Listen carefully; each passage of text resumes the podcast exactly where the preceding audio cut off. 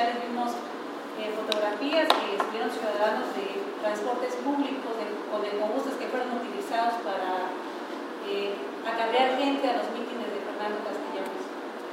Bueno, en este caso la empresa le rentan vehículos. También es una empresa que trabaja de manera mitad este, es, es este estado y mitad es socios transportistas. Y todos los socios están inmersos en la administración.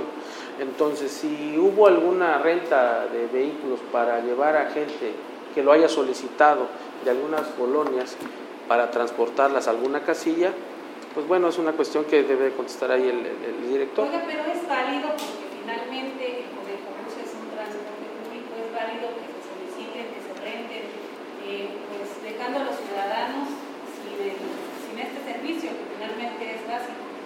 Válido que para, para fines políticos sean utilizados.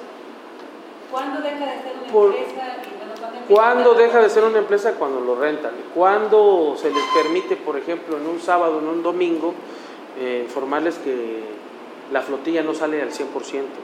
Siempre hay una disminución los sábados y domingos en todo el transporte, no solo en el conejo, sino en todo el transporte público.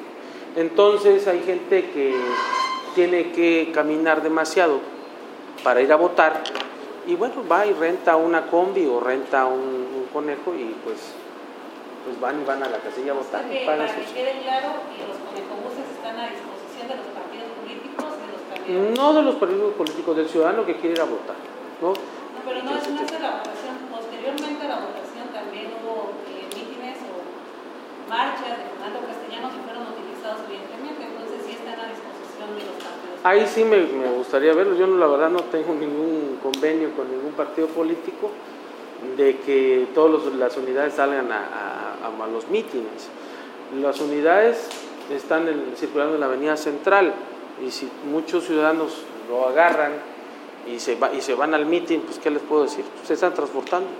Los mítines por lo general son en el Parque La Marina, en la Ruta del Conejo. ¿Cuánto se secretario? Más o menos entre 2.500 hasta 3.000 pesos. ¿Cada uno? ¿Perdón? ¿Cada uno? Sí, por supuesto.